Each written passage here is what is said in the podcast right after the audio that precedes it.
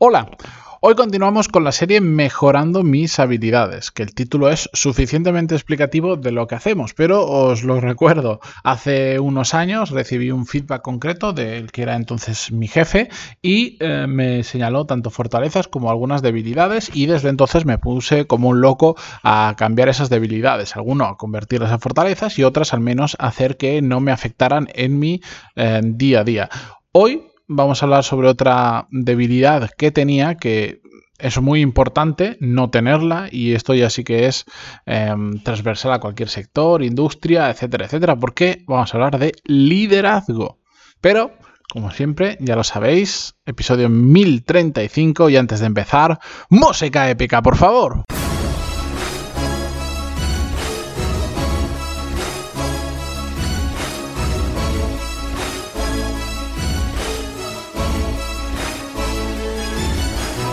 Muy buenos días a todos, bienvenidos. Yo soy Matías Pantalón y esto es Desarrollo Profesional, el podcast donde hablamos sobre todas las técnicas, habilidades, estrategias y trucos necesarios para mejorar cada día en nuestro trabajo. Eh, hoy vamos a hablar de liderazgo, como os decía, pero recordaros que la semana pasada empezamos esta pequeña serie de pocos episodios donde hablamos en el episodio 1033 sobre la ambición, una habilidad que también me fallaba allá por 2000, sería 2015 aproximadamente cuando hice este ejercicio de feedback eh, del, del que he partido.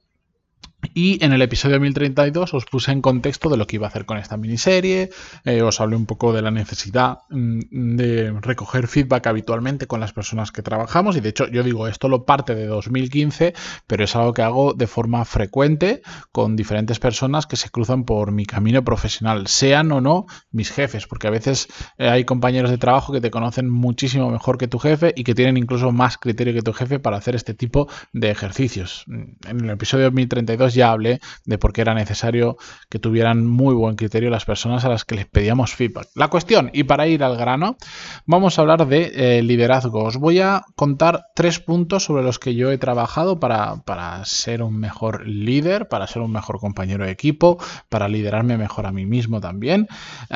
pero antes os pongo un poquito de contexto. En el momento en que yo recibí feedback sobre...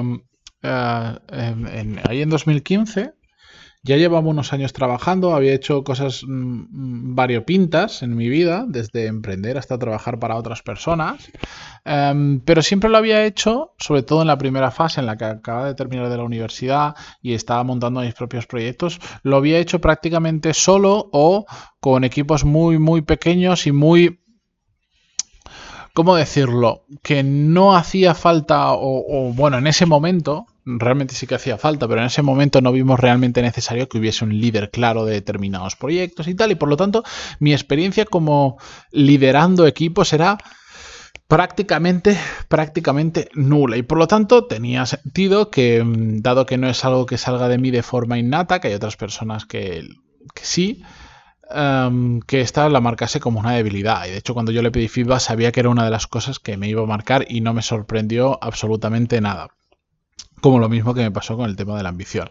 Pero bueno, la cuestión es que una vez que me lo dijo y decidí que me iba a poner a mejorar todas mis debilidades, a convertirlas mm, al menos en algo que no me mm, supusiera un cuello de botella en mi carrera profesional y si, y si pudiera en una fortaleza, eh, me metí a saco con el liderazgo, un tema que además me gusta bastante. Hice bastante formación sobre el tema. Eh, lamentablemente tuve que consumir mucha paja sobre el liderazgo porque lo he dicho en muchas ocasiones que mm, hay, mm, si no cientos, miles de libros de liderazgo en Amazon o donde sea y, los lees, te parece todo muy bonito, pero te vas a la realidad y algunas cosas o no son aplicables o eh, es muy difícil trasladar del libro a la realidad temas del liderazgo. Le he puesto tres millones de veces el ejemplo de esto es como jugar al fútbol. Puedes leer 20 libros de jugar al fútbol, sobre cómo jugar al fútbol, y el día que sales por primera vez al campo y le pegas a la, a la pelota, dices, pues igual no me ha servido de mucho ahora mismo el libro. Igual más adelante, cuando ya tenga cierta base, pues puedo aprender de estrategia, de lo que sea. Pero para aprender a jugar es complicado. Pues con el liderazgo pasa exactamente igual. Puedes leer mil libros sobre liderazgo, que de hecho es una cosa que me preguntáis muy a menudo, pero hasta que no estás en el día a día eh, hay otras cosas que sí se pueden aprender más por tu cuenta, pero el liderazgo es una cosa que requiere muchísima, muchísima práctica. Y ese es uno de los puntos en los que, de los que os voy a comentar, el primero de todos. Yo he aprendido, he mejorado esa debilidad poniéndolo en práctica. Poniéndolo en práctica a dos niveles diferentes. El primero de todos, y esto es una cosa que hablo en Core Skill, es que el liderazgo empieza por el autoliderazgo, por liderarnos a nosotros mismos. Es decir, ser conscientes, como por ejemplo con este ejercicio de feedback, dónde estamos bien, dónde estamos mal, saber, eh, saber paliar aquello que estamos haciendo mal, saber potenciar aquello que estamos haciendo bien, en muy resumidas cuentas. Esa es parte del autoliderazgo. Primero tenemos que saber gestionarnos a nosotros mismos para después saber gestionar a otras personas. Y esto se entiende muy... Dicho así, queda en el aire y queda muy bonito, pero en la realidad, ¿qué significa? Que si tú estás gestionando un equipo y quieres que la gente sepa aguantar la presión cuando hay una carga de trabajo, cuando sucede algo muy raro y, dices como líder soy la persona que tiene que enseñarles a aguantar ese tipo de situaciones, está muy bien, pero si no eres capaz de aguantarlas tú primero, ¿qué demonios le vas a enseñar a ellos? ¿Me entendéis? Si tú eres la primera persona que a poco que hay un problema ya te asustas, te, te pones nervioso, las cosas no te salen, no puedes gestionar tu tiempo, dejas de rendir, ¿cómo vas a enseñar a otras personas a que, a que en esa misma situación reaccionen bien? Por eso tenemos que empezar eh, liderándonos a nosotros mismos. Yo empecé por ahí, empecé haciendo estos ejercicios de feedback y mil cosas más. Eh, pero sobre todo empecé a intentar ser consciente de cuando tanto de situaciones buenas como malas, qué estaba sucediendo y por qué yo estaba reaccionando de tal manera una situación mala en la que tienes un problema con una persona de la empresa y te frustras o, te pones a, gritar con esa persona, a discutir sin ningún tipo de sentido, pues todo ese tipo de situaciones me forcé muchísimo a ser consciente de por qué habían ocurrido, cómo había reaccionado yo, cómo había reaccionado la otra persona, qué podía hacer de mi parte para mejorar esa situación, etcétera, etcétera. Y después, por supuesto, a medida que fui eh, cambiando de trabajo, haciendo otras cosas, empecé a liderar equipos, pues empecé a no solo pasar del autoliderazgo, sino a, liderar también equipos. Pero incluso cuando no tenía equipos en la empresa a mi cargo, no tenía personas, eh, provoqué determinadas situaciones para liderar equipos lo he contado también en alguna ocasión. Es que me lo siento por repetirme, pero es que después de tantos episodios es normal, que igual lo he repetido hace 545 episodios literalmente, no lo sé, pero sé que lo he contado. Bueno, pues algo que mucha gente, es, es que es algo que mucha gente me pregunta, oye, Mm, quiero aprender a liderar, pero yo no tengo un equipo. Bueno, pues les cuento lo del autoliderazgo primero y después lo que les digo es provocad situaciones en las que tengáis que liderar equipos. Proponeros para liderar pequeñas iniciativas como por ejemplo de voluntariado, que es como lo que yo hice donde aunque no haya remuneración económica ni nada, pues te,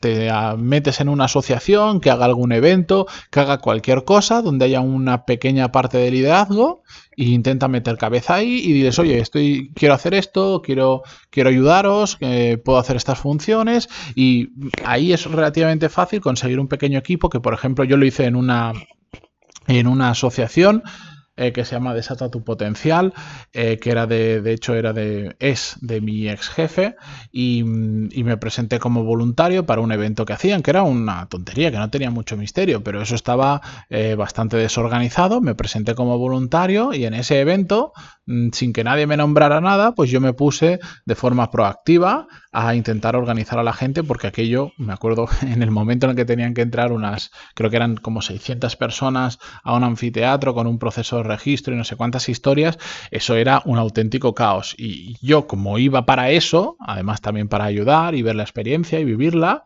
em, pues me, puse a, junto con la persona que teóricamente era el coordinador, pues me puse a coordinar con él y al final mm, la gente, pues como yo hice ese ejercicio y lo estaba haciendo bien, la gente de la propia organización que llevaba no sé cuántos años ahí venía a preguntarme a mí cómo hacer determinadas cosas. Bueno, pues yo provoqué esa situación y me puse a practicar. El liderazgo es mm, pura práctica, pero también podemos hacer más cosas. Eso es lo principal. Lo primero que tenemos que hacer de todo es intentar autoliderarnos y después buscar situaciones que liderar, aunque no tengamos equipo dentro de nuestra empresa. Poco a poco iremos ganando relevancia y, tendremos seguro un equipo más adelante si es lo que queremos. Pero ¿qué más cosas podemos hacer? Otra cosa que yo hice fue em, ser muy observador. Ser muy observador sobre todo con personas que me daba la sensación que lo hacían muy bien en cuanto a liderazgo. Siempre que me he cruzado, y lo sigo haciendo, lo sigo haciendo a día de hoy y sé que no va a parar, siempre que me he cruzado con personas que las ves y dices es que tiene un don para gestionar equipos, he sido muy, muy, muy observador e incluso he tomado unas cuantas notas sobre claves que, que, tienen ese tipo de personas. Hay un montón de cosas. Otro día, si queréis, hablamos sobre ello. No es el, tema, em, pero si os interesa, podemos profundizar sobre temas de liderazgo. Pero mm, cuando me he encontrado este perfil de personas, me he callado la boca, raro en mí, y he prestado muchísima atención a cómo hacen las cosas y por qué hacen las cosas. Y si he tenido la oportunidad, después, lo siento por ellos, les he interrogado y les he preguntado pues todas las dudas que tenía. ¿Por qué en este momento has dicho esto así? ¿Por qué no lo has dicho así? Que igual es como yo lo habría dicho, etcétera, etcétera. Y de esa manera, viendo actuar a otras personas que lo saben hacer muy bien, he aprendido muchísimo. Y la tercera, el tercer elemento que he tocado, la tercera palanca, el tercer pilar, como lo queráis llamar, para mejorar mi liderazgo, es algo que podemos aplicar prácticamente en, todas las cosas, pero lo, eh, en, este en este caso lo he hecho muy de forma consciente, que es aplicar el sentido común. Hay tantas cosas que os aseguro que no hace falta que nadie os lo explique, que no hace falta leerlo en ningún libro ni aprenderlo en ningún curso, porque es sentido común. Y cuando estás liderando personas, ¿qué estás haciendo? Interactuando con personas. Y cuando he tenido alguna duda de cómo hacer las cosas, he tirado de sentido común. Y curiosamente, funciona muy bien. Lo que pasa es que a veces es lo que os decía como con el tema proceso de selección. El lenguaje complica las cosas. Hablamos de liderazgo y creemos que es una cosa súper compleja, mm, donde hay que tener saber determinadas técnicas, tienes que saber perfectamente comportarte en determinadas situaciones. Que es cierto que hay situaciones que son difícilmente repetibles o que se escapan incluso de nuestro sentido común, pero en general el 99,9% de las situaciones, si aplicas el sentido común, lo vas a hacer al menos bastante bien. Igual después ya para hacerlo perfecto y, pensar más a largo plazo, tener una perspectiva mayor de toda la situación, pues ya tienes que formarte, practicar, aprender. Vale. Pero el sentido común, en esto, en esto, cuando estás tratando con personas, el sentido común debe ser la primera herramienta que utilicemos cuando estamos en una situación que no sabemos gestionar. Y ese, sé que el sentido común es el menos común de los sentidos, pero a poco que lo tengáis un poquito desarrollado, a poco que utilicéis la cabeza, hay un montón de situaciones que se resuelven simplemente aplicando el sentido común y no intentando hacer cosas raras. Si lo que estás haciendo te suena, te, te, hace un poco de chispas en la cabeza con lo que estás diciendo o la situación que estás viviendo, mm, rara vez va a funcionar.